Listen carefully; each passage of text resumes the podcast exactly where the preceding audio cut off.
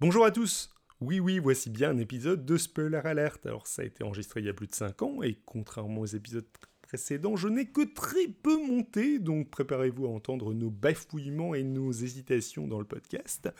Si je vous diffuse cet épisode, c'est entre autres pour avoir une excuse pour faire la promo d'H Critique, un nouveau podcast que j'ai lancé en octobre dernier. Il s'agit d'une émission assez généraliste où l'on parle de science, de politique, de culture et de sujets de société, le tout en essayant de traiter tout ça avec intelligence et aussi par moments avec un peu de second degré. On fait ça à 5. Euh, si vous pourrez y retrouver des voix que vous avez peut-être déjà entendues dans mes précédentes productions, globalement, mis à part moi, l'équipe débute en termes de podcast. Les propositions et suggestions sont donc particulièrement les bienvenues. Pour le moment, on a abordé des sujets comme le nucléaire, le radiotionalisme, l'écriture inclusive, les personnages historiques dans la fiction, et pas mal d'autres choses. Et même si on est loin des thématiques de Spoiler Alert, les coups de cœur avec lesquels on termine l'émission laissent une belle part au cinéma. Adrien en particulier doué pour dénicher des nanars assez improbables. Enfin, au cas où vous ne seriez pas au courant, j'ai lancé aussi il y a quelques années une chaîne YouTube, Xilcast, qui parle d'histoire des sciences et des idées, sur laquelle vous pourrez par exemple retrouver un épisode sur les prémices de la programmation dès l'Antiquité ou des vidéos sur l'histoire de la sélection naturelle. Quant à Spoiler Alert, il me reste 5 autres épisodes que je vais essayer de vous diffuser cette année. Et pour la suite, bah on verra bien. Bise, ciao à tous Magneto. Spoiler alerte, True Blood. Dans une ville de la Louisiane profonde, Suki est une fée dans un monde où les vampires font partie intégrante de la société. Avec ses amis loups-garous, métamorphes, sorciers, médiums, vampires, elle combat les méchants avec succès.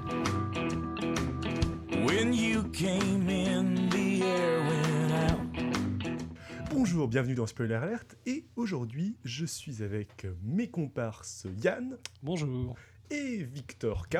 Bonjour pas de Victor L. On a trois noms, trois prénoms différents. Euh, c'est extraordinaire.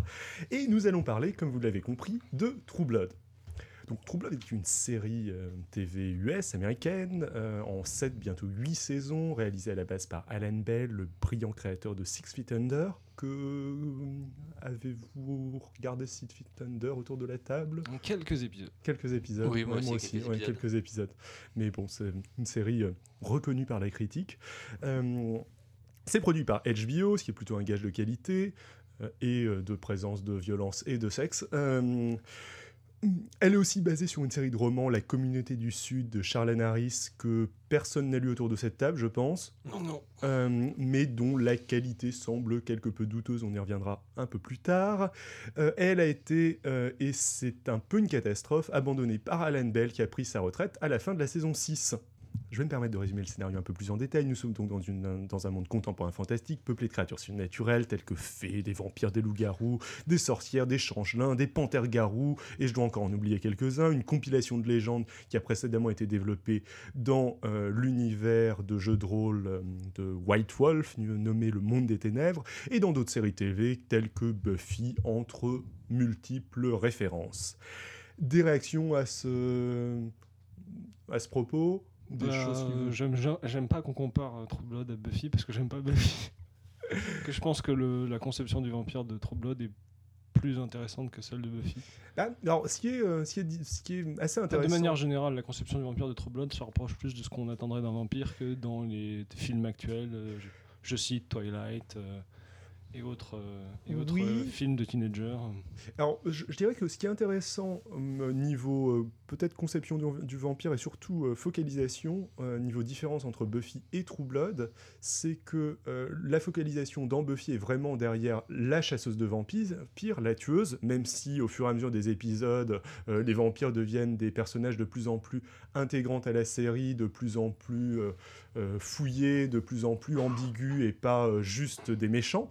Euh, tandis que, euh, et Victor l'a peut-être pas assez euh, mis en valeur dans le, dans le pitch, dans True Blood, on est vraiment du côté des vampires. C'est-à-dire que même si Suki se bat régulièrement contre des vampires, la focalisation est pas du côté des humains qui, qui, chassent, qui chassent des vampires. Est-ce que, est que vous pensez que je, je fais erreur là-dessus? Euh, bon, je vais pas défendre en particulier mon pitch qui, qui, utilise comme d'habitude beaucoup de mauvaise foi, mais c'est vrai que le, le, le, cœur de l'intrigue, c'est autour de Suki, qui n'est pas une vampire. Et effectivement, elle évolue dans un monde dans lequel, et je l'ai dit, les vampires, et c'est ça la nouveauté, ils font partie de la société. C'est-à-dire qu'ils ont une boisson à eux. Ils... C'est pas, c'est pas un mystère. On se dit pas, oh, qu'est-ce que tu es? Pourquoi est-ce qu'il y a une morsure? C'est oui, c'est un vampire. Point. Mm. C'est pas une question qui fait débat. Et du coup, partie de ce postulat-là, elle tombe amoureuse d'une vampire. Il y a des vampires méchants, des vampires gentils, des etc. Enfin, tout Mm. est tout est normal autour des vampires. D'un vampire, en l'occurrence, euh, Suki, mais euh, Euh, C'est-à-dire? t- t- t'as dit d'une vampire. D'un vampire, oui. Euh, D'ailleurs, tu as raison, l'idée originale de True Blood réside dans la connaissance du grand public de l'existence des vampires dont tu viens de parler. Euh, un sang de synthèse a été développé par un scientifique japonais qui leur permet théoriquement de coexister avec les humains. Malheureusement, dont nombre d'humains ne l'entendent pas de cette oreille. Un postulat qui pourrait rappeler un peu euh, du comics américain, genre X-Men, avec des êtres dotés de super pouvoirs, mais stigmatisés par la population qui les accepte, qui connaît leur existence, mais les accepte pas vraiment.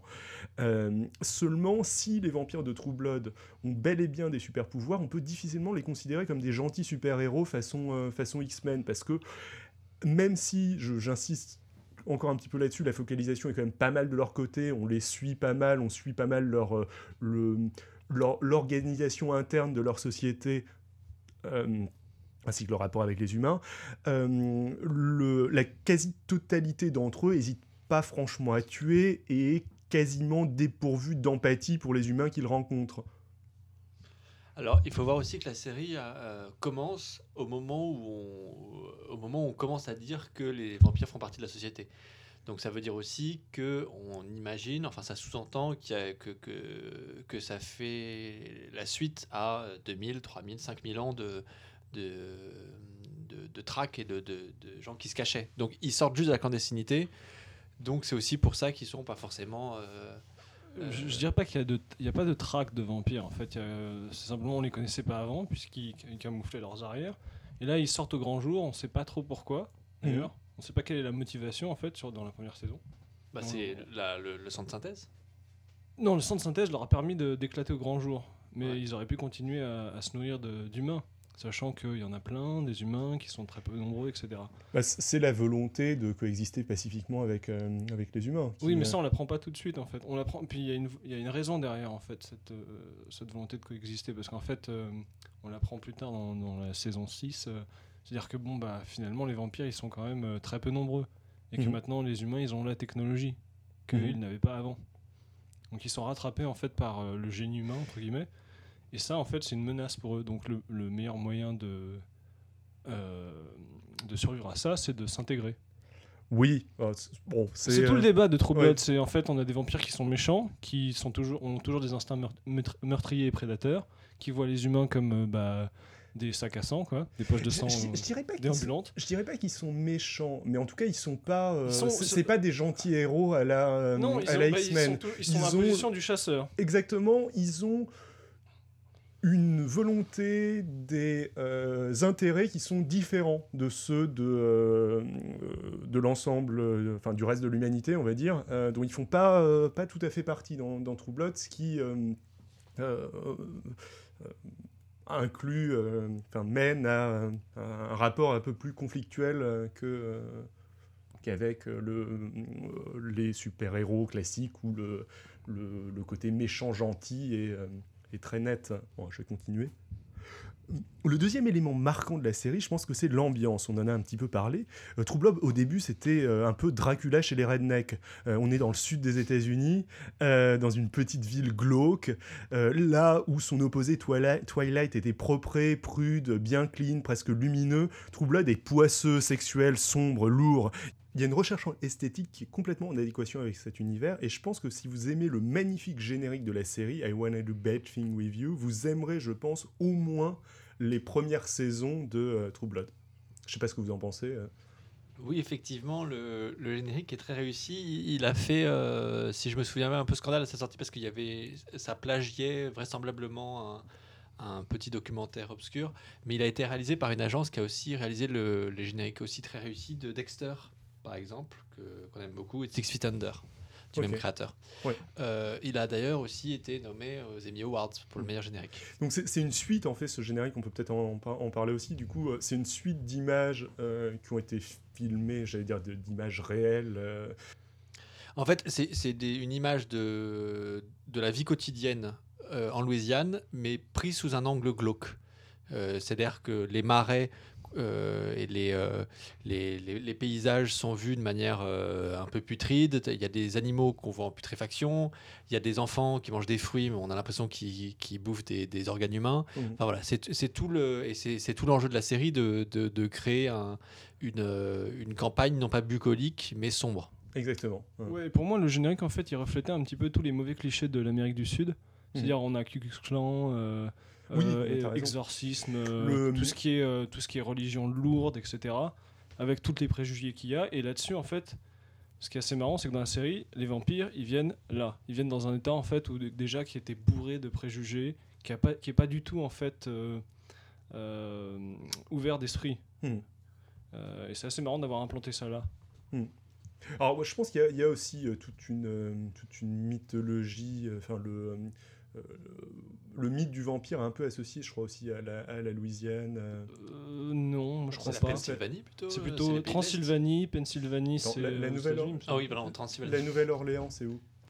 Euh, c'est en Louisiane. La, la nouvelle, le, tout le mythe donc de d'Anne Rice, euh, du, le vampire d'Anne Rice, Interview with a Vamp- Mhm. Vampire, qui est assez euh, cliché du mythe, du nouveau mythe du vampire façon américain, et Mhm. très associé à la Nouvelle-Orléans, et donc je pense à la Louisiane. Donc dans cette mesure, euh, c'est pas euh, complètement absurde euh, d'avoir choisi euh, choisi cet endroit-là.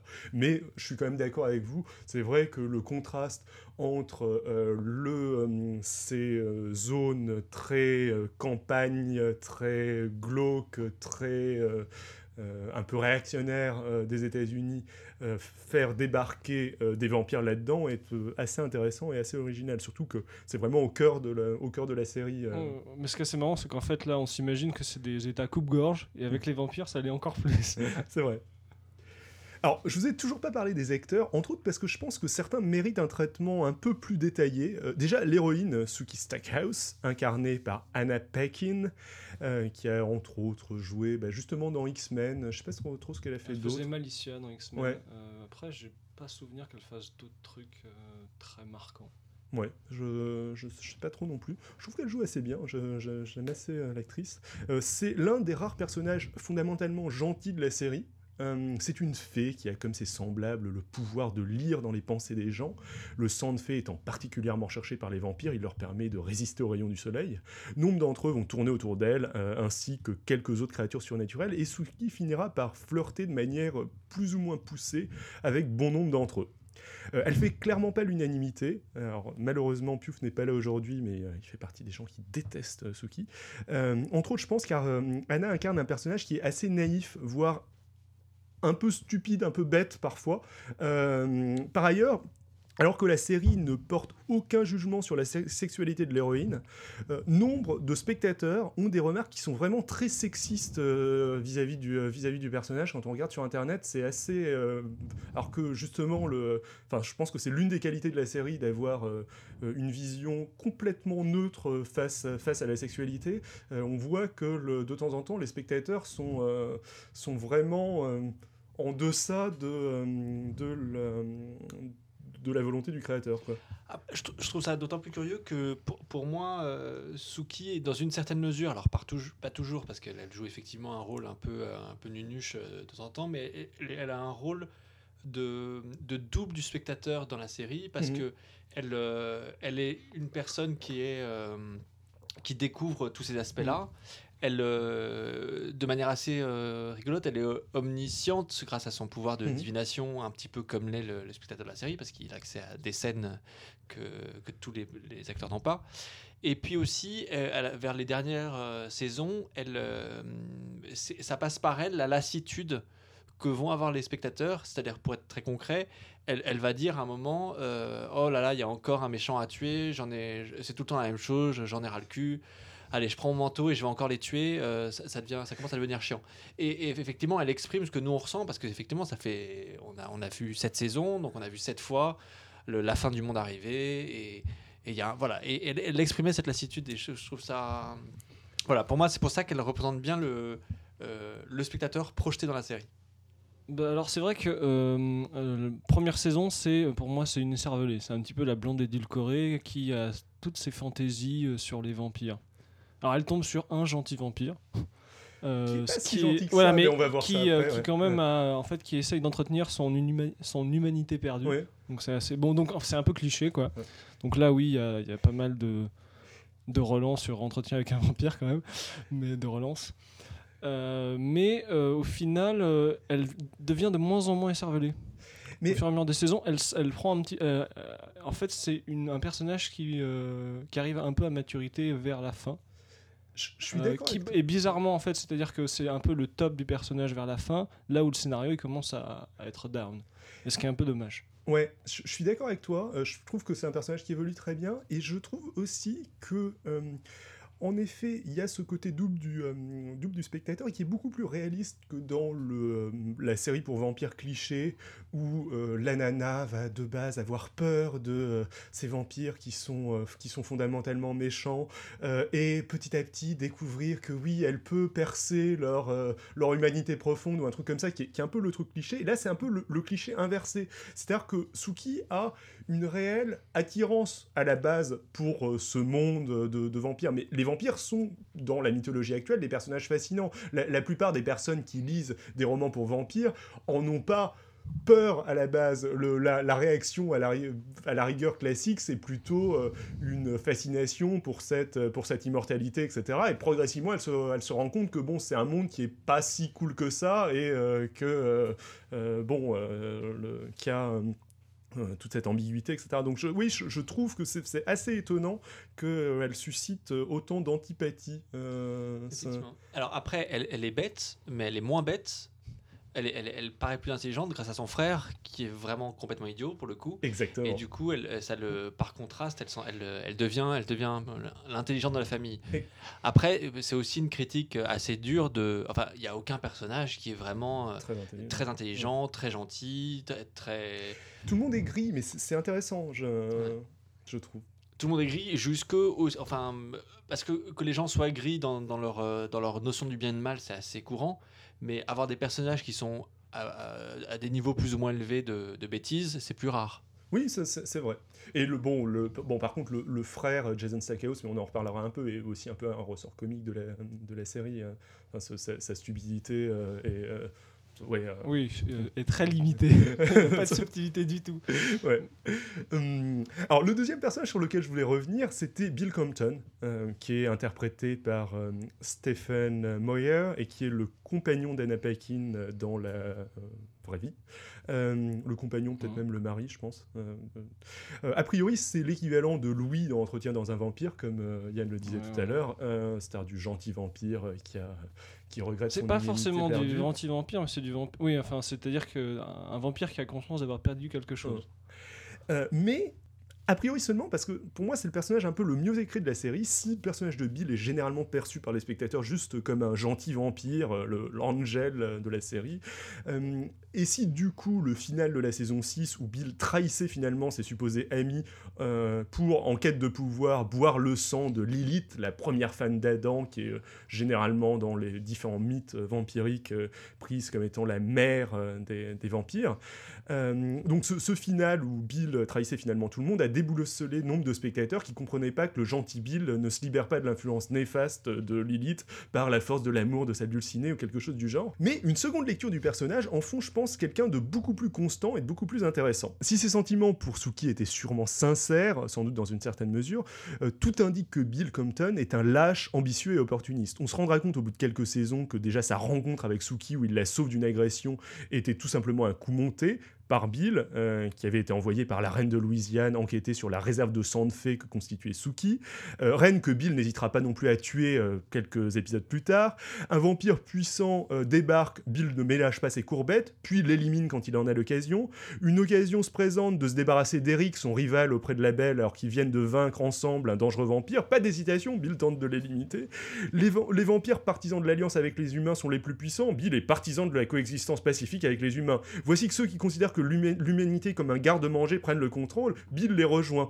Euh, et il n'hésite pas à trahir ses nouveaux amis un par un pour finalement euh, récupérer pour lui-même le précieux sang de Lilith euh, et devenir une espèce de demi-dieu vampirique. Et finalement, la totalité de la série peut se lire comme le la vision de Bill gravissant les échelons hiérarchiques de la société vampirique pour euh, finalement devenir une espèce de, euh, non pas roi des vampires, mais demi-dieu des, euh, vampires, après avoir éliminé toutes les personnes qui étaient sur son passage. Et je trouve que c'est, ce qui est assez intéressant, c'est que bah, je pense que cette vision du personnage, en tout cas tant qu'Alan Bell était au contrôle de la série, est tout à fait valable, et qu'en même temps, il arrive à en faire un personnage relativement sympathique euh, que euh, la plupart des spectateurs, moi compris, voient quand même comme euh, étant quelqu'un de plutôt gentil, empathique, humain. Je sais pas ce que vous en pensez. Bah, moi, je dirais que... Alors, je le qualifierais pas de lâche, opportuniste, oui, en fait, il est plus calculateur que ce qu'on peut croire au départ. Oui, c'est. C'est-à-dire qu'en fait, on se rend compte que, que sa rencontre avec Suki, bah, elle, a été programmée. Euh, mais euh, il, a ses en fait mais ça, euh, par la reine par, sa, par son mhm. entretien avec la reine il a été missionné par elle mais on se rend compte que son introduction auprès de la reine ça a été fait par l'autorité il avait contacté bien avant donc en fait il a déjà il évolue en fait dans des sphères assez hautes déjà dès le départ mais on n'en sait rien c'est un petit peu l'intérêt du personnage. Il y a pas de vrai. En fait, la progression, elle est basée sur euh, un passé qu'on ne connaît pas et qu'on voit euh, dans deux scènes, quoi. C'est vrai qu'on découvre progressivement, mais néanmoins, enfin, je veux dire, sa progression est quand même réelle. C'est-à-dire que de, de, base, ok, il avait des liens avec l'autorité, il travaillait en sous-main pour l'autorité, mais c'était pas un roi vampirique euh, à la base. Bon, par ses trahisons, par l'élimination de la reine, il va prendre le poste de roi de Louisiane. À oui, parce qu'il est, parce qu'il est, parce qu'il est de, de connivence avec l'autorité. Oui, mais ce qui est justement de en cohérence avec son côté je m'allie systématiquement avec la force. Euh, oui, mais alors il a été contacté en fait. Il a été contacté. Euh, je dirais plutôt qu'en fait, il a su tirer parti de, de, bah de, on va dire, du contexte politique des vampires. Quoi. Mmh. C'est-à-dire qu'il a su tirer parti de, bah, de, de l'approche de l'autorité, de sa mission avec Suki. il a eu presque que des bénéfices. Hein. Exactement. au final, il y a juste sa relation avec qui Périclite, euh, sa relation amoureuse, on s'en fout un petit peu parce que lui, bon, bah, à la fin, il devient euh, demi-dieu, enfin, en tout cas dans la saison 7. Euh, dans la non, dans la saison à la fin de la saison 6, c'est un demi-dieu. dans la saison 7, ça devient quelque chose d'un petit peu, un petit peu différent. Mais je pense qu'on en reparlera après parce que je pense qu'il y a une vraie rupture entre la saison 6 et la saison 7. où on sent le, la différence scénaristique entre ce que voulait faire Alan Bell et ce qu'on qu'on cherchait à faire ses, ses successeurs. Oui, alors ce que je voulais dire aussi, c'est que euh, c'est pas le vampire. Euh, ce qui est intéressant, c'est que c'est pas le vampire qui est coincé euh, dans son humanité. Parce qu'en fait, après le personnage, il évolue plus, il reste coincé avec sa, sa part humaine, etc. Et là, en fait. Il, tu veux dire le personnage classique, genre Louis dans. Bah ou Angel, ou dans Buffy, si tu veux, une fois qu'il est gentil, il est gentil. là, l'intérêt, c'est que il a son humanité, mais c'est pas un frein à ses motivations. Hmm. Et c'est pas aussi. Enfin, le, euh, enfin, ce que j'ai trouvé très intéressant, c'est qu'il y avait en effet ce doute dans la saison 6. C'est-à-dire que le personnage devait, devenait vraiment, disons, une pourriture euh, qui, qui, éliminait. Euh, enfin, tout sur son passage sans euh, vraiment euh, seconde pensée, euh, enfin sans, hésitation. Et tout le monde se demandait un petit peu si oui, il n'était pas sous la mauvaise influence de, de, Lilith qui lui faisait, qui lui faisait avoir, des, avoir des visions bizarres et, de la manière dont ils l'ont géré. Non, c'était juste quelqu'un de fondamentalement ambitieux qui n'hésitait pas à oui, à éliminer les gens qui le, gênaient sur son, euh, sur son passage. Ce qui était, euh, ce qui était original. Enfin, ils n'ont pas eu besoin de, pour le faire, pour le faire évoluer tout en restant relativement constant par rapport à ses actions passées, ils n'ont pas eu besoin de recourir à un subterfuge du type de ce qu'on va avoir dans Buffy, façon attention, Angel perd son âme, donc il est méchant, mais on lui redonne son âme, donc il redevient gentil. Euh, là, c'était juste quelqu'un de fondamentalement ambigu, et en même temps, il a réussi à maintenir son lien avec les autres personnages, tout en se comportant pendant un bon moment comme un connard, et je, trouve ça intéressant. Mmh, Je sais pas ce que t'en penses, Victor euh, moins, moins passionné par le, personnage de Bill, j'ai l'impression. Tu vas pas... Non, en fait, je vais pas pouvoir tirer grand chose de moi là-dessus. En fait, j'étais préoccupé parce que par un truc que tu as dit, c'est pour ça que c'est un peu hors micro. Donc il va falloir couper ça. Ouais, c'est pas grave. Euh, mais parce que en fait, il y a eu que 6 saisons et que la, la septième n'est pas encore tournée. Euh, T'es sûr que t'es pas sur Wikipédia? Euh, Sur- HBO a commandé une septième saison pour une diffusion prévue à l'été 2014. D'accord, merci. Merde. Euh, je me suis gouré. Et Alan. Ball, du coup, je sais pas. euh, Il est parti à la fin de la saison 5. Et alors, quand, quand tu dis que. euh, Je me suis gouré d'une Il saison. y a eu un coup monté et que c'est comme ça que. Est-ce que ça, ça vient d'où? Ça vient pas de. Ça vient C'était av- avec Ball ou sans Ball? Tu parles de quoi? Le, La rencontre de Suki. Ouais, ça c'était Ball. C'est c'est sûr Tout Ouais. Mm. Tout- Euh, tout- jusqu'à- Ball, c'est c'est juste la toute dernière saison. hein, Euh, le, bah, même pas l'autorité, le, le, c'est le, le- Vous avez vu la toute dernière saison, Oui, la saison où les, vampires sont parqués dans des camps? Oui, mais ça, c'est Oui. c'est juste, c'est juste, c'est lui? Ça, c'est pas, c'est c'est pas Ball. La, la toute dernière, c'est pas lui. Ouais, mais ça, c'est après l'autorité. Je veux Voilà, dire, le, la jusqu'à l'autorité. Ah oui, ouais, d'accord, ok, ouais, que ouais, ok, d'accord. Je pensais, oui, ok. Je pensais que tu, j'avais pris ton jusqu'à, euh, j'avais euh, jusqu'à fait un l'autorité, strictement euh, au lieu de, de, Jusqu'à la fin de l'autorité. ok, ça marche, je comprends. Euh, Donc, je peux rebondir à qu'est-ce que t'en penses si tu veux? Ouais, donc Victor, je sais pas, ça, ça- ça t'inspire un peu moins, je sens. Bah, effectivement, Billy. euh, Non, c'est ça, il s'appelle Billy? Bill. Bill, voilà, jusqu'à son prénom, euh, il ne m'intéresse pas. Je, je trouve, euh, il m'énerve beaucoup plus que, que Suki par exemple, parce que je le trouve niais, je trouve plat, je trouve froid. Il- en fait, il- dès qu'il apparaît à l'écran, il, il m'énerve. Euh, donc, euh, effectivement, qu'il se révèle être un méchant à la fin, ça me, ça me va plutôt bien. Euh, enfin, qu'il soit un méchant ou qu'il soit finalement juste euh, la personne que j'aimais pas depuis le début. Euh, non, en fait, je, je suis un peu creux là-dessus, mais parce que je juste, Tu je, t'intéresses pas au je personnage. ne ouais. m'intéresse pas à lui. Je peux comprendre, hein, c'est vrai qu'il est. Parce qu'effectivement, alors peut-être c'est peut-être à cause de, de la cohérence scénaristique que tu loues qui fait qu'il est, il est extrêmement linéaire, mais du coup, il est extrêmement pas intéressant d'un bout à l'autre. En ce, qui me concerne. Ouais, c'est-à-dire que, ouais, je, pense en effet que euh, son côté plat euh, est lié au, au mélange de son côté euh, superficiellement gentil avec euh, le côté euh, intérieurement calculateur euh, sans pitié que je, trouve au personnage, dont on pourrait éventuellement débattre, peut-être que certaines personnes pourraient ne, pas être d'accord avec ça, qui est une ligne ténue qui du coup en effet empêche le personnage de faire beaucoup de... C'est-à-dire que si jamais il se lançait dans des actions plus épiques, héroïques, etc., ça l'obligerait à se placer de manière nette d'un côté ou de l'autre de la, de la balance, euh, ce qui... euh, ouais. Et après, c'est aussi dans. Dans, dans, dans l'interprétation, enfin, pas le- c'est pas, le- c'est pas le jeu de l'acteur qui est mis en valeur, mais enfin qui est mis en question là, mais euh, il sert que dans, dans, dans la galerie de personnages, il y a Lafayette, il y a Tara, il y a, Mm.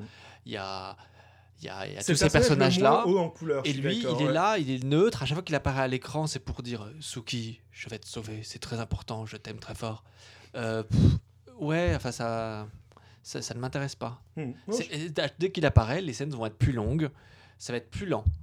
Et du coup, euh, pff, voilà, c'est un peu. euh, pour moi, ça, à chaque fois, ça correspond au, au, au creux de la vague de, de chaque épisode. Ouais, enfin ça c'est un peu dur. Mais c'est vrai qu'il est un peu plus fat parce qu'il n'a pas des actions euh, tranchées de vampire comme Eric. C'est-à-dire qu'il s'inscrit pas dans, dans un vampire prédateur qui en a rien à faire des humains. Euh, mais bah, justement, moi je trouve ça plus intéressant parce que ça nuance la vision du vampire. On a le vampire bien méchant, on en a une pléthore d'ailleurs. Mhm. On a des vampires gentils, très gentils, qu'on voit une fois, là, le maker de Eric, Ouais. euh, qui est super sympa. On Et on a Bill qui est entre les deux.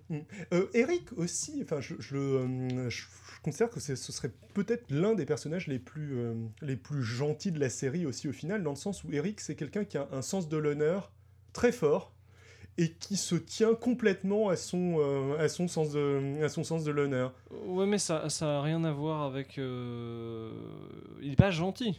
Ouais, il n'est pas gentil, mais il est, comment dire, droit.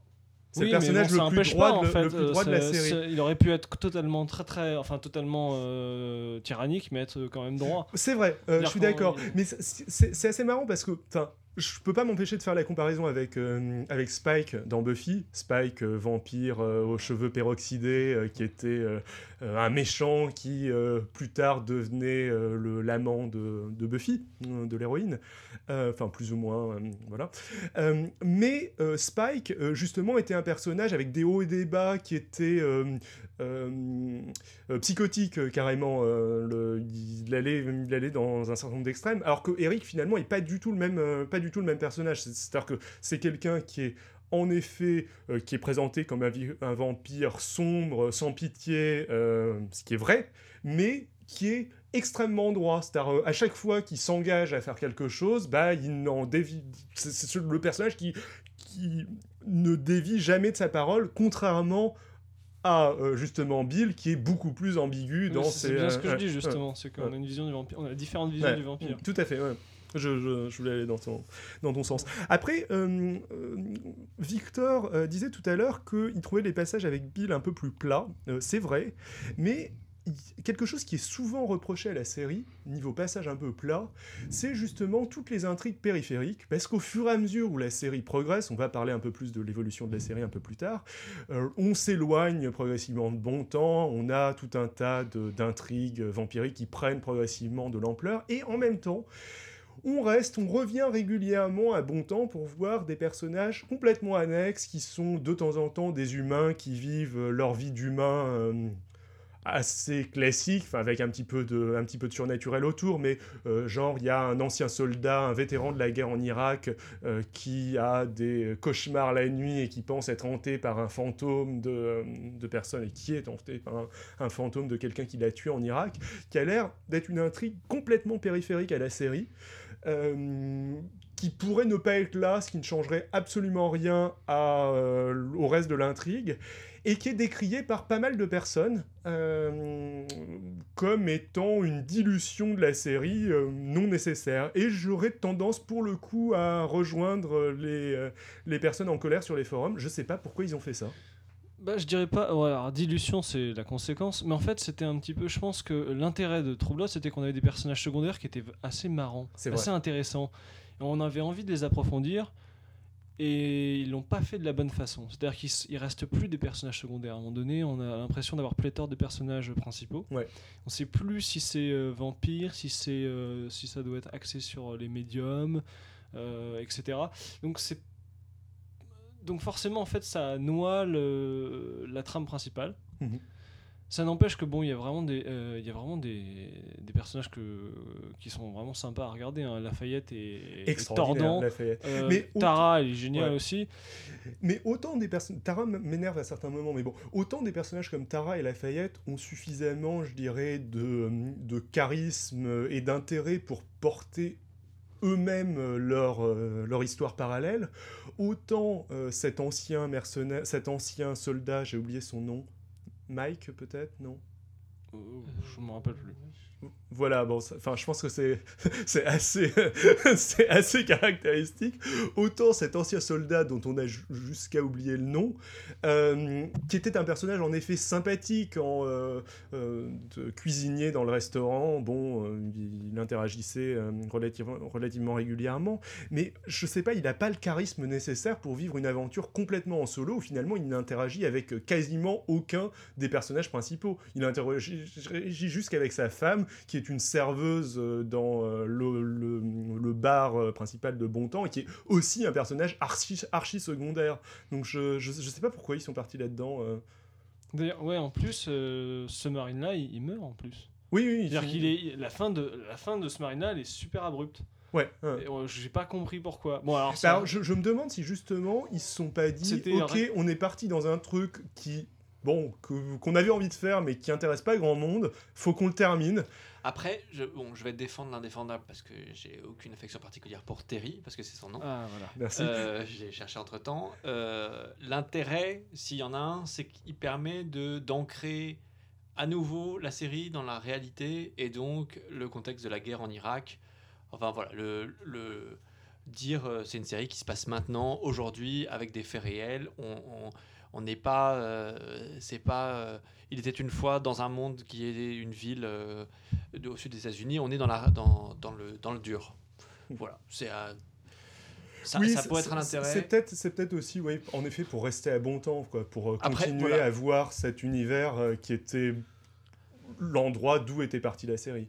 Mais après, ce qui est vrai pour Terry est vrai pour aussi pour les, les, les shapeshifters, euh, donc les métamorphes ou les changelins, Oui. euh, suivant comment on les appelle, euh, posent le même problème. C'est-à-dire que euh, pourquoi? Enfin, qu'est-ce Mm. qu'ils font là? L'intérêt scénaristiquement, enfin, est assez pauvre dans la trame globale. Après, euh, je me rappelle sur la première saison, on découvre euh, qu'en fait le chien c'était lui à l'épisode 7 ou 8 Mm. et ça crée un, un événement. Mm. Et ça, ça, ça- du coup, ça fait une péripétie, donc c'est toujours bien dans les séries qui, qui sont quand même des. Sur cette saison de euh, de- de- d'une heure, il faut quand même remplir. Avec Ouais. 24 épisodes, il faut quand même remplir, quoi. Ou 12 épisodes, pardon, sur True Blood. Euh, après, euh, ça fait aussi euh, un contexte d'étrangeté. C'est-à-dire que il se passe plein de trucs bizarres et ce qui arrive à Terry est un autre truc bizarre parce que il a été envoûté quand même en Irak. Donc voilà, ça, ça, ça universalise et ça plonge dans l'actualité euh, ce qu'on est en train de voir. Hmm. Non, c'est vrai. Oui, après, il y a aussi un, un- il y a aussi un autre aspect, c'est que euh, on n'est pas dans un monde juste où il y a des vampires et puis basta, il n'y a pas d'autres surnaturels. En fait, il y a d'autres créatures surnaturelles. Et en fait, tu as un contexte qui est beaucoup plus riche, du coup. Alors, je Mhm. sais pas comment c'est euh, travaillé dans les bouquins. C'est aussi le cas. Euh, Euh, oui, mais je sais pas comment c'est amené. Parce que là, en fait, comme on amène euh, les vampires qui ont fait leur coming out un petit peu, euh, et bah, euh, je- je- c'est assez fort, en fait, euh, dans la série, Mhm. en tant qu'événement majeur. Dans le bouquin, je sais pas si Je pense c'est- qu'ils mettent beaucoup plus de temps c'est pas à sur un pied que- égalitaire euh, avec les autres surnaturels. Là, en fait, on a, une on a d'abord l'introduction des vampires, ensuite Mhm. le reste. Du coup, on a tendance à vouloir rester sur les vampires comme, comme élément principal. Mhm. Et en fait, c'est pas le cas. Ouais, alors je, je crois en fait qu'ils introduisent euh, certains éléments surnaturels, genre le fait que Suki est une fée, plus tard euh, dans le, la série de bouquins et que ça a peut-être légèrement moins d'importance euh, dans la série de bouquins que euh, dans le que dans la série télé. Je pense aussi qu'ils se permettent de développer beaucoup plus certains aspects dans certains, bou- dans certains livres. Bah, en fait, il paraît que les bouquins ont rien à voir avec Ouais. la série, qui développent Alors, pas je- du tout pareil- pareillement. Et puis bon, je pense qu'il faut dire qu'il y a une galerie de personnages qui est assez extraordinaire dans la série, dont tout un tas de personnages qui sont un peu légers, assez, alors c'est pas du tout une insulte, mais je dirais assez drôle. Euh, moi personnellement, j'apprécie, euh, donc c'est quelque chose que je dis euh, un peu systématiquement, il est rare que j'apprécie une œuvre cinématographique ou série sans qu'il y ait un peu de second degré, un peu d'ironie. Et pour moi, bon, on a parlé de Jason tout à l'heure, qui est un ressort comique évident de par de temps en temps la bêtise du personnage, mais il y a un autre personnage qui est extrêmement attachant et assez drôle par moments, qui est Jessica, qui est le, la jeune humaine euh, issue d'une famille euh, très euh, religieuse, puritaine, qui se fait vampiriser par Bill et qui fait sa crise d'adolescence vampirique tout au long de la série, ce qui est, qui est mignon et à mourir de rire, et euh, ce que les créateurs ont su exploiter en faisant des, des espèces de mini-teasers sous forme de blog, euh, c'est-à-dire que l'actrice tient son blog euh, qui doit s'appeler, je sais plus, Baby Vamp, c'est ça? Oui, c'est ça. Ouais. qui s'appelle Vie Vivante, où elle raconte ses, ses chagrins et ses joies de, euh, de jeunes vampires façon blog d'ado, euh, et ça sert de teaser à la série, c'est très, euh, c'est très très drôle. Euh, on peut pas en penser au personnage euh, de Lafayette qui est pas vraiment comique, mais qui est euh, euh, très euh, haut en couleur, euh, qui est euh, aussi euh, relativement assez attachant, etc. Enfin, euh, euh, euh, qui est, euh, qui est un personnage marquant. Et tout ça, c'est des personnages qui sont pas des personnages de premier plan. Il y a aussi euh, le euh, comment s'appelle-t-elle Euh, la numéro 2 d'Eric Euh, Pam. Pam, euh, qui est euh, à mourir de rire euh, à certains moments, qui est... euh, Enfin bon, je ne sais pas ce que vous pensez de cette galerie de personnages, vous avez sûrement des choses à rajouter sur euh, le- les, les quelques personnages que je viens de citer. Bah, pour, euh, pour résumer, je dirais qu'en fait, on a beaucoup de personnages qui ont une couche humoristique. Mhm. Euh, donc on pourrait dire euh, donc ce que tu as dit. Alors Jessica, je suis pas trop d'accord, mais je te dirai après. Il y a Andy Bellefleur qui est Oui, Qui est excellent. Andy, rien que pour sa voix, c'est excellent. Euh, Andy avec, dans sa team avec Jason de Voilà. chasseurs de vampires. assez drôle. mais et, et, alors, donc en fait, la majorité des personnages ont une couche humoristique, sauf, je dirais, alors par couche humoristique, j'entends aussi humour noir, Mhm. sauf bizarrement Alcide, rien. Ouais. Bill, Alc- pas vraiment. Alcide, qui est pas un personnage que j'aime des masses. Et d'ailleurs. euh, Eric, euh, pas dire non plus que ça soit un Bah, personnage Eric, qui a de c'est- l'humour. c'est Pam qui sert de couche Voilà. humoristique à Eric. Et comme ils sont souvent ensemble, euh, Voilà. Et puis les méchants qui sont... euh, les méchants en fait ils ont un peu d'humour no- il y a un peu d'humour noir ah oui, avec les il y a quand méchants. même un personnage qui est extraordinaire, pas véritablement euh, au niveau humoristique, mais le, le roi de Euh, tu veux dire Eddington, Russell, ouais. euh, Russ- Russell Eddington, qui est peut-être le meilleur personnage dans le- de, de la série pour moi, euh, qui est un mélange de charisme, de paranoïa, de, euh, de folie. mégalomanie, euh, le tout avec un peu de, ouais, un certain second degré aussi euh, de, dans le, sa rap- son rapport avec les autres, les autres personnages, personnages que l'on croit morts, enfin, que l'on laisse plus ou moins pour morts à l'issue de la saison 2, de la saison 3, non, de la, de la saison 3, et qui revient lors de la saison 5. Euh, euh, bon, je, je- Dans, dans les autres méchants, alors plus, plus drôle du coup, il y a le député et sa femme. Oui, exactement, dans la toute dernière saison, ouais, c'est vrai. Enfin, la toute dernière. Et avant, on les voit avant. Et Euh, quand avant c'est euh, le, le prêcheur. Le prêcheur, ouais. oui, le- ouais. oui, les prêcheurs. Qui se fait le- vampiriser le, en dé- plus. le député, c'est dans la dernière saison, la et la femme du député, c'est la femme du prêcheur. Oui, c'est ça. Ouais, mm, exactement, ouais. Le prêcheur et le député, c'est la même personne. Non. Non, Ah oui, non, non, non parce que ce, oui, ce même revient, euh, effectivement. Il revient sous forme de vampire. Non, non, parce que la femme du prêcheur, euh, elle, ok. Je sais pas si on va... Bon, coupe, ok. coupe. dans les personnages comiques et qui sont dans, l'intrigue principale, en tout cas ceux qui intéressent les personnages principaux, il y a le, le prêcheur et sa femme qui sont extrêmement drôles. Ouais, le prêcheur euh, est un personnage assez, assez extraordinaire la aussi. femme est géniale, surtout le ton, euh, en fait, euh, le ton de l'actrice est quand même vraiment très. euh, en fait, c'est niais, mais euh, c'est. euh, Elle est extrêmement je sais pas comment sexy dire. Je sais pas comment dire ça. Ouais. C'est-à-dire que ça fait un peu, euh, ça fait vraiment un peu fanatisme religieux, mais complètement euh, à côté de la plaque. Quoi. Mais c'est assez drôle. Oui, c'est c'est un fanatisme religieux euh, décalé, c'est-à-dire que bon, bon, c'est un peu une obsédée sexuelle euh, et en même temps une fanatique religieuse qui a l'air hyper puritaine. euh, donc le, mélange des deux est assez, euh, assez extraordinaire et entre guillemets permis par le côté justement focaliser le fanatisme religieux sur l'opposition aux vampires. T'as pas l'air d'accord, Victor Si, si, effectivement. Mais en fait, j'étais en train de me dire que c'est le. c'est- Je sais pas si c'est le personnage qui est construit comme ça ou si. J'ai l'impression que c'est une, euh, c'est une femme puritaine euh, plongée dans un bain euh, qui est le, le bain érotique, lubrique de Alan Ball. Et donc, du coup, forcément, ça fait du.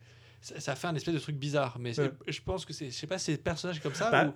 Elle, est- elle, est, elle est contrainte. Elle agresse quasiment sexuellement Jason, qui est pourtant Oui, pas, le, pas le personnage le plus puritain de la série. Non, mais ça, c'est la, la dernière saison, mais c'est aussi parce qu'elle. euh, Oh bah même dans la, dans la première saison où elle intervient, euh, elle lui faisait des avances euh, assez... euh, Oui, mais en fait, c'est ça que je trouve rigolo, c'est qu'elle est, elle est, elle est projetée dans un univers qui qui est pas fait pour elle. En fait, Mhm. c'est ça que c'est de de, de ça d'où naît l'intérêt de son- ce personnage. Ouais. je, je suis, euh, je suis d'accord. Moi, moi je dirais. Enfin, disons qu'on voit qu'elle est dans. C'est du faux semblant en fait. Ça se voit. C'est qu'elle elle, elle est femme de prêcheur, elle essaye de se mettre au niveau un petit peu. Mais euh, c'est pas, pas vraiment. euh, c'est pas ce qu'elle veut, c'est pas ce qui lui convient. Et elle Ah, l'assume pas, je- elle l'assume pas en fait, parce qu'elle est Je, toujours. je- je pense que ça... Elle assume pas, ça, son racisme anti-vampire me semble sincère. hein. Oui, oui, Alors, ça, même- oui, même mais ce qu'elle si- assume pas, c'est ouais. en fait, euh, en fait, elle a son, un côté puritain, et ça, elle l'assume pas en fait. Euh, c'est-à-dire, enfin, c'est-à-dire qu'elle est pu- faussement puritaine. Ouais. Et ça, euh, c'est un peu aussi une critique un peu des fois de la société américaine où ils sont très puritains euh, euh, publiquement et, off- et officieusement en fait, euh, c'est dans tous les sens quoi. Et je pense d'accord. que ça, c'est- ça reflète un peu ça. Euh, Alors est-ce que vous pensez qu'on a zappé quelques personnages dans, dans la, la galerie de personnages? On n'a pas beaucoup parlé de Tara. Ouais. Euh, après, je saurais pas trop quoi en dire. Euh, Tara, moi, ce que j'aime bien, c'est que c'est un- le personnage colérique par excellence, euh, qui a des réactions euh, vraiment sèches, mais ça en devient drôle. Tellement Ouais, c'est alors- sec, tellement elle est mauvaise, etc. C'est un personnage qui est mauvais dans sa réaction. Alors, Euh. moi, moi, ce que je trouve, c'est que c'est peut-être le personnage qui change le plus au sein de la série. Euh, C'est-à-dire que, bon, au début, elle est la meilleure amie de Suki, et c'est c'est à peu près tout. Euh, elle va développer, avec raison, progressivement, une haine très forte des vampires qui est pas d'origine religieuse euh, pour elle, qui est juste liée à son expérience personnelle. Et puis elle va devenir une vampire. Elle va devenir lesbienne euh, au long de la série, ce que a priori elle n'était pas particulièrement au début. Euh, et elle va, ou en tout cas, elle s'en rendait pas compte, quoi. Et elle va devenir vampire. Donc ça, fait énormément de changements. Donc ça, fait un personnage qui a une histoire vraiment très dense, je trouve. Euh, alors que pourtant elle reste un personnage secondaire tout au long de la série. Elle est euh, rarement au, centre de, ce qui se passe. Euh, mais elle pourrait quasiment avoir sa série à elle, avec ce qui lui arrive. Effectivement. Euh, après, ce qui est assez intéressant, c'est que euh, des personnages comme Tara ou comme Lafayette, euh, c'est des personnages qui n'existent pas ou quasiment pas dans le bouquin. Alors, pareil, j'ai pas lu le, bouquin, mais si je dis pas d'erreur, Lafayette, je sais pas si vous vous souvenez, mais à l'issue de la saison 1, on voit un cadavre, et sur le coup, on pensait que c'était le cadavre de Lafayette. Oui. Euh, là, un cadavre dans une euh, dans Oui, une qui- euh, dans un coffre de voiture, Oui, euh, quelqu'un qui vient de se faire tuer. Eh bien, dans le- la série de bouquins, c'était le cadavre de Lafayette. Ah, ok. Euh, donc ce qui n'a pas été euh, ce qui a pas été repris par Alan Bell parce que bah, il devait trouver le personnage trop intéressant pour le faire mourir euh, aussi vite Euh, et donc il a gardé son acteur il l'a développé mais il l'a développé complètement à sa manière. Donc c'est devenu un personnage d'Alan Bell. Et pareil Tara je crois qu'elle est mentionnée rapidement mais soit elle meurt très vite soit elle part très vite euh, loin de euh, euh, de l'héroïne. Et puis on en, on en reparle plus trop je crois euh, dans la dans la série de bouquins. Et pourtant ça fait partie des personnages les plus marquants de la série. Et Après, c'est effectivement très ce qu'on pourrait reprocher à la série, c'est que ils ont créé des personnages très forts, Ouais. Très attachants. Du coup, qu'on les aime, ou qu'on les aime pas, ils sont, ils, voilà, ils ont énormément de charisme et ils n'ont pas le courage de les tuer. Ouais. Ce qui fait que d'un bout à l'autre, on a une, une- une bande de, de- enfin, de personnages et ils survivent tous à un point où ça devient un peu ridicule aussi. Ouais. C'est-à-dire que, que- vu qu'il y a une inflation des personnages, avec- il y a Voilà. tellement de personnages et il y a tellement de personnes qui meurent et, c'est un et on est dans un dans un dans un oui dans un environnement tellement morbide avec euh, tellement de tellement de sang tellement de crimes que euh, que tout le monde en réchappe tout le temps ça ça, f- ça accentue le, le côté vraiment euh, entre le, le soap opéra et la série B ouais, hmm, c'est vrai. Je suis assez d'accord, je vais même en rajouter. C'est-à-dire qu'à un moment donné, si on regarde l'échelle de protection des personnages, elle est surprenante. C'est-à-dire qu'on a Lafayette qui est rien, qui devient un médium, euh, qui frôle la mort, euh, qui rencontre euh, des espèces de démons, etc. Mhm. Et c'est vrai qu'en fait, ce qui est assez bizarre, c'est que c'est tous des survivors, en fait, les personnages. Euh, ils ont tous euh, vécu l'enfer et ils en sont ressortis. Et ça, euh, ça, ça me gêne parce que euh, on a trop d'égalité entre les personnages du coup. Ils ont tous une tare euh, surnaturelle et qu'ils ont surmontée d'une manière ou d'une autre. Alors, Et pour moi, ça c'est très daté, ça fait très série des années 80 où, où il arrive des trucs et tout le monde, tout le monde vit parce que, enfin voilà, il y a un truc. euh, euh, maintenant, les, les séries maintenant ont un peu plus de courage et peuvent se dire, euh, à l'image de ce que fait euh, Game of. Game of Thrones, qui est bon, l'exemple vraiment une parfait série, dans- mais dans ce genre. qui est une série de bouquins Mais à la base. il, y a, ouais. il y a aussi la série tu anglaise of- euh, The Wire aussi. Ouais, je The crois qu'ils ouais. n'hésitent pas à tuer des personnages principaux. euh, Euh, ouais, enfin, ils mettent, ils mettent quand même un, un moment à les tuer dans The Wire. Euh, Ils mettent suffisamment de temps pour qu'on s'y attache. Et en même temps, enfin bon, je je suis pas expert de cette série, mais il y a, y a, Oui, si, t'as raison. il y a plus des parties pris plus fortes. Tandis que là, il y a euh, ce qui crée forcément une lassitude parce qu'il y a la, première série, la première saison, pardon. On a effectivement, on découvre le shapeshifter et il y a des choses comme ça. Il y a tous les trois épisodes, il y a un événement. Et puis à un moment, une fois qu'ils sont tous, euh, qu'ils ont tous des, des, pouvoirs spéciaux et qu'on comprend tous qu'ils sont tous invincibles, en gros, euh, forcément, on se désengage rapidement. Ouais, c'est pas faux. Alors, c'est quelque chose qu'ils ont un peu essayé de corriger lors des deux dernières saisons, j'ai l'impression, où il y a beaucoup plus de morts euh, d'un seul coup. Mais alors, c'est évidemment pas ceux qu'on a envie, qu'on aurait envie, mis à part Terry, dont, euh, bon, euh, on en avait, on avait un peu rien à faire. C'est pas forcément ceux dont on, dont on voulait se débarrasser. Ils sont aussi débarrassés du petit ami de Jessica. D'ailleurs, ils l'ont pas tué, mais ils l'ont exilé au Canada, ce qui correspond à peu près à le tuer. Bah, pas tout à fait, non, parce que s'il était mort, parce que quitte à le faire exiler, autant qu'il meure. C'est vrai. Et dans ce cas-là, l'acteur n'est plus au cast de la série. Ouais, exactement. Donc, euh, euh, ça aurait pu créer quelque chose d'un peu Ouais, on, violent. on se demande pourquoi d'ailleurs. Pourquoi est-ce qu'ils l'ont exilé plutôt que, plutôt que le tuer alors que, bah, ouais, euh, ça Ouais. Moi, j'aurais tué hein, s'il m'avait demandé. Euh, alors je pense que maintenant qu'on est arrivé justement à euh, le- les différences avec les deux dernières saisons, on peut peut-être dire un mot. Attends, je, je crois que j'ai oublié un truc dans les différences avec le bouquin. Alors, ok, je change. Dans les différences avec le bouquin, j'ai l'impression aussi que euh, le étrangement Bill, il s'appelle bien Bill, oui. Oui. Hein. Dans les différences avec le bouquin, étrangement Bill est beaucoup moins gentil dans la série de bouquins. Euh, ce qui du coup en fait un personnage moins ambigu et pour moi finalement moins intéressant. Euh, C'est-à-dire que finalement le, euh, euh, le duo amoureux c'est plutôt euh, Suki et Eric euh, et non pas euh, un trio amoureux euh, Suki, euh, Bill, Eric euh, comme, euh, comme dans la série. D'après ce que j'ai lu. Bon, je sais pas ce que vous en pensez. Euh, comme tout ce qui concerne Bill, je n'en pense rien. Bah, je peux pas trop te dire parce que j'ai pas lu les bouquins. Euh, Après, euh, je t'avouerai que le trio amoureux, moi, j'ai trouvé ça un peu lourd en fait. Euh, C'est-à-dire une Suki qui passe de l'un à l'autre, c'était un peu. on- au bout d'un moment, on, le voyait gros. Puis finalement, ils ont répondu à ça par euh, je ne suis plus avec aucun de vous deux. Aucun de vous deux. Ce qui était pas mal euh, finalement. Ouais, ce qui est en Ouais. fait, euh, ouais, bah, après on envoie un troisième, Warlow.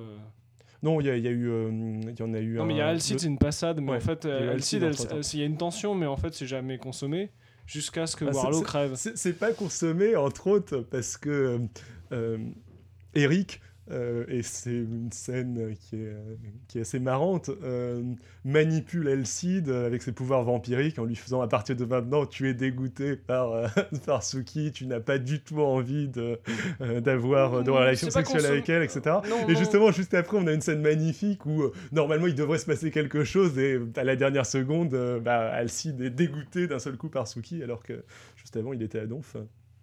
Oui, mais en fait, c'était juste euh, de la temporisation, euh, voilà. Mais euh, disons qu'il y en a entre Suki et Alcide, c'est que ça. Il y a une grosse temporisation jusqu'à jusqu'à la saison, la dernière saison, où finalement le- un autre gros méchant meurt et là ils sont tous les deux. Hmm. Donc ouais, au final, moi, c'est ça, quelque chose qui me, qui me, sans me rebuter, c'est quelque chose sur lequel je passe assez rapidement tout ce qui est relations amoureuses parce que c'est toujours, euh, ils ont tendance à toujours en faire un, espèce d'entremêlement bizarre euh, qui débouche sur rien. Alors d'un autre côté, c'est beaucoup moins présent lors de la dernière saison, entre autres parce que l'actrice euh, est enceinte, ce, qui, ce qui fait qu'elle est beaucoup moins présente lors de la, lors de la dernière saison. Et justement, comme on est arrivé au, euh, à la dernière saison, bah, il y a aussi euh, d'autres choses dont j'aimerais qu'on parle. C'est que déjà, il y a eu une énorme évolution entre le début de la série et la fin, où on est passé de euh, l'isolement dans cette petite ville de bon temps, euh, coincée dans le sud des États-Unis, à des, des intrigues qui ont beaucoup plus d'ampleur, qui, qui concernent la survie de l'ensemble de, la communauté vampirique, ce genre de choses, leur relation, leur relation avec les humains. On, est, on a vraiment quitté, euh, quitté bon temps. On est un petit peu arrivé jusqu'au bout de euh, la série euh, lors de la saison 5 avec la transformation de euh, Bill en un demi-dieu vampirique, euh, un peu jusqu'au bout du concept. On aurait pu aisément s'arrêter là. Et la série continue sans Alan Bell. Et pour moi, ça change beaucoup parce que euh, d'un seul coup, on va dans un univers qui est beaucoup plus manichéen. Euh, où les vampires sont parqués dans des camps par des humains façon euh, camp de concentration nazi et où bah, euh, les gens qui parquent les, euh, les pauvres vampires dans des camps sont indiscutablement vus comme étant des méchants, alors que les vampires qui cherchent exclusivement à sauver leurs potes euh, sont bah, des gentils, c'est euh, assez, c'est assez net. Euh, Bill redevient un personnage beaucoup moins ambigu, c'est-à-dire que c'est le super vampire qui cherche à sauver ses potes vampires parce qu'il a des super pouvoirs encore plus forts que, que, les, que les autres vampires. Et pour moi, c'est pas inintéressant, je dirais pas que c'est mauvais, je continue à suivre, mais j'ai vraiment l'impression de suivre quelque chose qui a rien à voir avec ce que je suivais à la base, surtout qu'en plus on s'est un peu éloigné de cette ambiance assez poisseuse, euh, un peu oppressante, visqueuse euh, des, premiers, euh, des premiers épisodes, des premiers épisodes de la, de la série, des premières saisons de la série. On est maintenant dans quelque chose de très de glacialement lisse euh, avec euh, ces murs blancs un peu partout. L'esthétique de la série a changé. Le contexte de la série a changé. On est dans une espèce de guerre de série vraiment de super héros euh, dans un contexte parallèle avec les camps de concentration nazis quoi. Ce qui est sympa mais vraiment différent. Je pense que tu dis en creux le problème c'est que True Blood est une série qui se passe en Louisiane dans la ville de Bontemps et donc tout ce qui, est, qui sort de ce cadre-là n'est plus vraiment True Blood. Et c'est ça. ça. En fait, en, pendant que tu parlais, ça me faisait penser un petit peu à ce qui s'est passé avec euh, euh, Buffy, par exemple, quand ils essayaient un peu de, de sortir de Sunnydale. Ouais. C'est bizarre, parce que Buffy, c'est Sunnydale. Le, le, monde entier est Sunnydale. Au moment où il y a, y a, le monde qui va être détruit, c'est Sunnydale qui est détruit et il reste il y a rien en, dans Sunnydale ou bien ce qui se passe aussi avec Superman Superman ce qui se passe à Superman c'est à Metropolis mhm. quand il y a un méchant qui veut détruire le monde il détruit Metropolis et dès qu'on sort de la ville Ouais, c'est bizarre. Quoi. Mais les, les, décors sont faux. On est, euh, Superman n'a rien à faire là. Voilà. Et là, c'est un peu ce qui se passe là. C'est-à-dire que on sort de bon temps et on, en fait, ça sonne faux. Ça sonne faux dans, dans, une série. Enfin, c'est très curieux. je, trouve, qu'ils l'ont quand même mieux géré dans Buffy. C'est-à-dire que dans Buffy, la transition était bizarre et la transition était très abrupte. Euh, très abrupte. Euh, dans euh, True Blood, elle est beaucoup plus progressive et le fait de d'un seul coup plus avoir bah, sous Alan Bell on s'est progressivement éloigné de bon temps. Et d'un seul coup au moment où on n'a plus Alan Bell on se rend compte que bah, le, scénario maintenant est plus le même l'univers a complètement changé et on se dit mais euh, je suis pas en train de regarder la même série que ce que je regardais lors, de, lors des trois premières saisons quoi. C'est, mm. devenu vraiment euh, quelque chose de complètement différent. Moi je l'analyse pas comme ça en fait. C'est à dire que euh, je trouve qu'en fait la progression scénaristique elle est assez euh, très rapide en fait entre la première et la, dernière saison d'Alan Bay. Mhm. C'est, euh, on arrive, on passe d'une petite échelle qui est bon temps et on a avec des vampires, enfin les vampires on les découvre un par un entre guillemets, donc on est une échelle de la personne à cette entité de l'autorité suprême des vampires, etc. on passe de l'un à l'autre assez rapidement. C'est-à-dire qu'en fait, les, on va dire les, les quatre premières saisons, c'est à cette échelle-là euh, du vampire seul. Je dirais même les trois premières saisons. Dès la, Moi, je dirais les quatre premières. Ah. La, et que la cinquième, on passe à l'autorité. Et là, en fait, il y a un problème. Dire que on a le top du gouvernement en une saison. Euh, et, là, bah, je trouve qu'il y a un petit souci avec euh, la, parce qu'on atteint très très vite. Non, un petit souci parce qu'on atteint très très vite en fait le final pour moi je vois ce que tu veux dire, néanmoins pour moi on, avait quand même monté un peu de niveau avec l'apparition d'Eddington, donc même à la saison 3... Non, si euh, tu regardes bien ça, saison 1 c'est introduction, ouais. saison 2 c'est la ménade. Ouais, exactement. D'ailleurs qui est très axé sur euh, le, shape, euh, le changelin.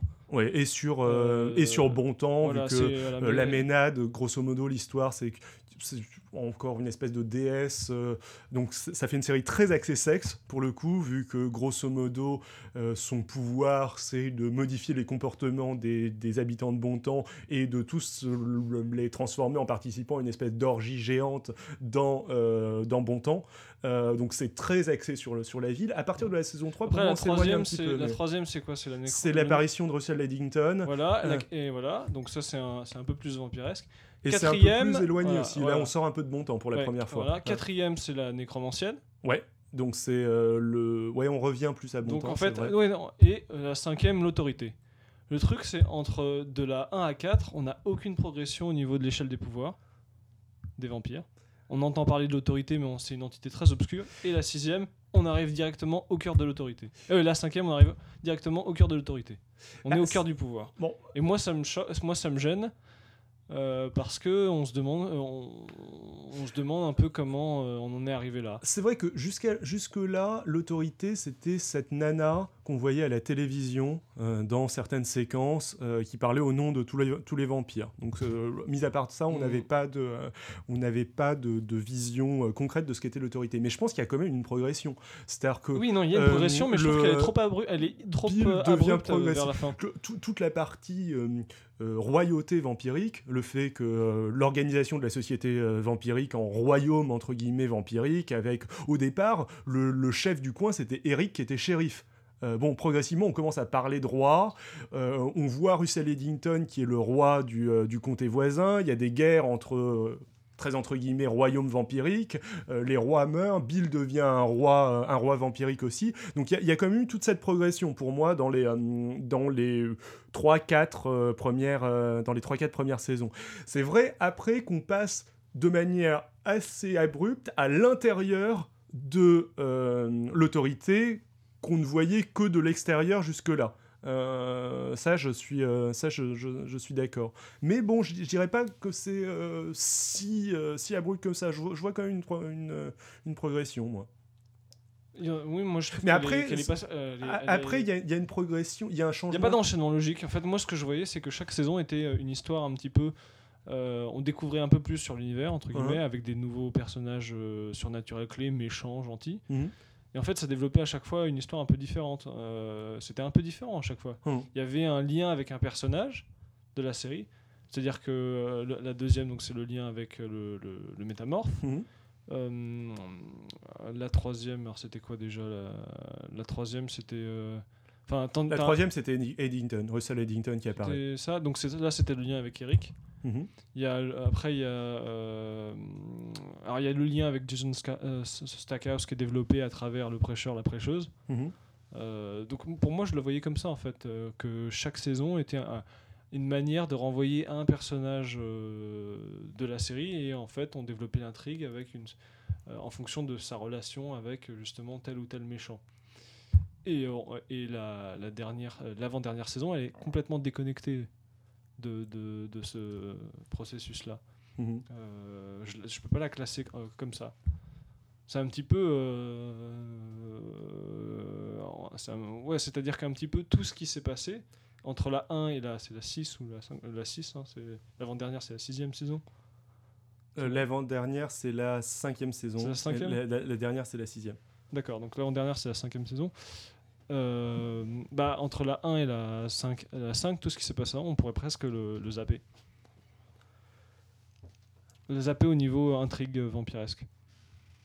Presque le zapper. Je suis on pourrait presque le euh, zapper. Il y, a- il y a eu, euh, enfin, le, à part le passage de, de, de- d'Eddington important. le reste, ouais, à part ça, euh, on- le reste, ouais, on peut le, zapper. le reste avait pas la même, euh, le, le même impact. Après, il y a un début de changement visuel, pour le coup, qui apparaît dans l'esthétique de la série, je pense, qui apparaît avec la saison 5. Euh, C'est-à-dire que euh, même à l'époque euh, de la saison 3 et de la saison 4, où pour moi la série avait déjà gagné une certaine ampleur au niveau de ses enjeux, on était toujours un peu dans le même univers visuel que dans la saison 1 et la saison 2. Euh, à partir de la saison 4, on- de la saison 5, on arrive dans un univers un peu plus aseptisé, euh, qui va être encore plus euh, net, euh, qui va être complètement aseptisé euh, lors de la saison 6, euh, quand Alan c'est ce que je te dis, c'est qu'elle Ouais. est un peu la, saison 5 puis la 6, elles sont un peu déconnectées du reste. Ouais. C'est-à-dire qu'on a le avant on a le contexte de la Louisiane mystique qui se développe Mhm. de plus en plus. On rajoute des espèces, on rajoute des méchants, des intrigues, mais c'est toujours dans, dans près de bon temps. on est toujours dans ces décors de Louisiane un peu décadentes. Et là, on l'a plus après. Dès la, la cinquième, on l'a plus puisqu'on passe dans un univers clos. Bon, je pense qu'on va pouvoir euh, commencer à conclure.